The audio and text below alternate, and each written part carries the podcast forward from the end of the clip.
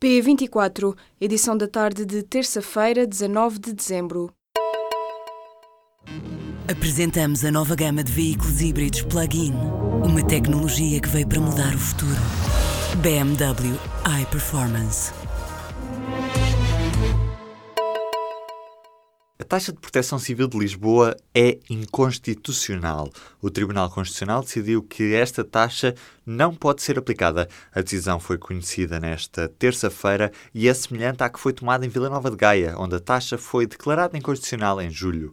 O presidente da Câmara de Lisboa disse que o valor cobrado indevidamente vai ser restituído aos municípios já em janeiro. Nós vamos proceder à devolução do dinheiro que foi eh, liquidado e cobrado a propósito da taxa de proteção civil desde o ano 2015 até o ano 2017 Vamos abrir um balcão de atendimento já no mês de janeiro, com um site próprio para ser procedido esse pedido de devolução e vamos comunicar diretamente, escrever diretamente a todos os proprietários que procederam à liquidação dessa taxa para que possam eh, reaver as verbas que o Tribunal hoje de, declarou que não deveriam ter sido liquidadas. Na Medina pede agora que a Assembleia da República discuta uma alternativa. Entendemos, pois, que deve ser devolvida a palavra à Assembleia da República para que possa encontrar a forma adequada de os municípios fornecerem fornecerem serviços de proteção civil de qualidade e, e, e os serviços que são tão necessários. Ainda na última quarta-feira foram votadas na Câmara várias propostas que visavam revogar de imediato ou suspender esta taxa,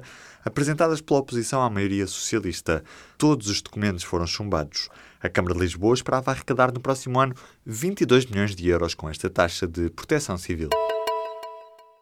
No próximo ano, cerca de 50 mil professores vão subir de escalão, resultado do descongelamento das carreiras da administração pública. E em 2020, cerca de 23% dos docentes terão atingido os escalões mais elevados da carreira, ou seja, o nono e o décimo escalão. Estes números foram divulgados pelo governo e entregues aos sindicatos, tendo em conta o descongelamento e a eventual recuperação do tempo de serviço que esteve congelado.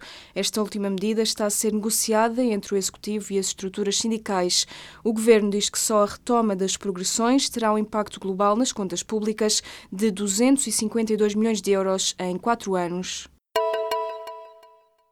Estado português voltou a ser condenado a pagar 23 mil euros à viúva do homem que morreu depois de uma operação ao nariz. Portugal já tinha sido condenado há dois anos pelo Tribunal Europeu dos Direitos Humanos, mas recorreu da decisão. Agora, o mesmo tribunal voltou a condenar o Estado português a uma indemnização por danos morais. O caso remonta a novembro de 1997, quando o homem foi sujeito a uma cirurgia no Centro Hospitalar de Vila Nova de Gaia. A operação decorreu sem incidentes, mas mais tarde o homem começou a sentir fortes dores de cabeça e foi às urgências, onde lhe receitaram tranquilizantes, acabando por morrer. O Tribunal Europeu voltou assim a condenar o Estado português por entender que foram violados os direitos humanos no que respeita ao direito à vida. A PSP deteve na segunda-feira um dos administradores da discoteca Urban Beach por desobediência. O espaço noturno Lisboeta reabriu para realizar uma festa privada, disse nesta terça-feira à luz uma fonte da Força de Segurança.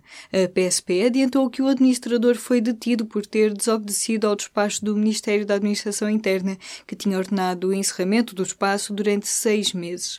O encerramento da Urban Beach aconteceu após um episódio de agressões, cujo vídeo foi tornado público público no dia 2 de novembro. Houve ainda 38 queixas apresentadas à PSP desde o início do ano, por alegadas práticas violentas ou atos de natureza discriminatória ou racista. Os patrões rejeitaram nesta terça-feira o direito à oposição e a deliberação do governo sobre a transferência de trabalhadores para outras empresas. Numa audição no Parlamento, a Confederação Empresarial de Portugal entende que a oposição do trabalhador ao processo pode influenciar no preço da transmissão e pode também pôr em causa todos os outros trabalhadores envolvidos. Em alternativa, a CIP aponta que o trabalhador pode rescindir o contrato ou recorrer aos tribunais. Já a Confederação do Comércio e Serviços Portugal alerta que não é uma boa prática criar diplomas para responder a situações concretas que podem não se repetir. A lei atual sobre a transmissão de estabelecimentos estipula que os trabalhadores que passam para outras empresas mantenham os direitos laborais contratuais, mas apenas durante 12 meses. No caso da Altice PT, por exemplo, este regime jurídico já possibilitou a mudança de 155 funcionários para outras empresas do grupo. Um relatório da Organização das Nações Unidas precisa em 258 milhões o número de pessoas que saíram dos países onde nasceram e vivem em outros estados, um aumento de 49% desde 2000. Este relatório, que tem uma periodicidade bienal, foi divulgado nesta segunda-feira, Dia Internacional das Migrações. A percentagem de pessoas que são migrantes aumentou de 2,8% em 2000 para 3,4% este ano. Mais diferentes são as percentagens relativas aos migrantes que vivem em países de alto rendimento, que sobem de 9,6% em 2000 para os 14% este ano.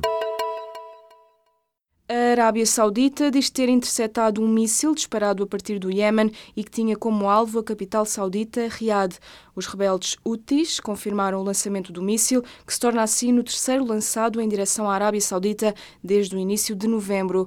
O país lidera uma coligação regional apoiada pelos Estados Unidos, que nos últimos dois anos tem bombardeado posições defendidas pelos Houthis, que combatem o governo internacionalmente reconhecido do Iémen. Riad acusa os rebeldes de serem apoiados pelo Irão, que é o grande rival dos sauditas pela hegemonia daquela região.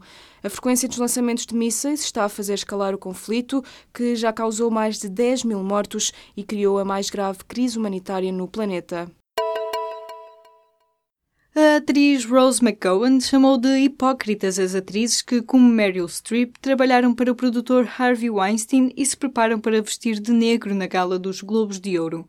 A veterana de Hollywood já respondeu, afirmando que não sabia. Em comunicado, Meryl Streep disse desconhecer o que se passava entre Weinstein e as dezenas de atrizes que vieram a público denunciar casos de abuso, assédio sexual e violação.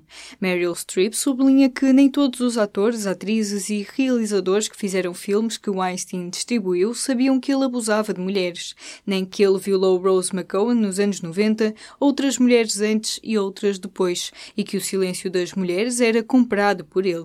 Entretanto, escreve Meryl Streep, foi criado um fundo para a defesa legal para as vítimas, para o qual contribuíram centenas de pessoas da indústria cinematográfica. O campeão mundial dos 100 metros despediu o treinador que estará envolvido em suspeitas de doping. O atleta norte-americano Justin Gatlin disse sentir-se chocado e surpreendido com as denúncias publicadas nesta terça-feira pelo jornal Telegraph. De acordo com o diário britânico, o treinador Dennis Mitchell e o agente desportivo de Gatlin ter-se-ão oferecido para fornecer substâncias proibidas a troco de uma quantia a rondar os 250 mil dólares a jornalistas disfarçados. Os dois ter-se-ão disponibilizado a fornecer falsas prescrições médicas para a obtenção de substâncias proibidas no desporto. A Reuters adiantou nesta terça-feira que a agência antidoping norte-americana já está a investigar os factos noticiados pelo Telegraph. Morreu Robert Givens, aos 99 anos. Conhecido como Bob Givens, foi ele o animador que na Warner Brothers deu forma final ao coelho Bugs Bunny. A notícia da morte foi dada pela filha através da rede social Facebook. Bob Givens nasceu em 1918 nos Estados Unidos e destacou-se como animador quando começou a trabalhar nos estúdios Disney em 1937. Participou também na primeira versão de Branca de Neve e os Sete Anões.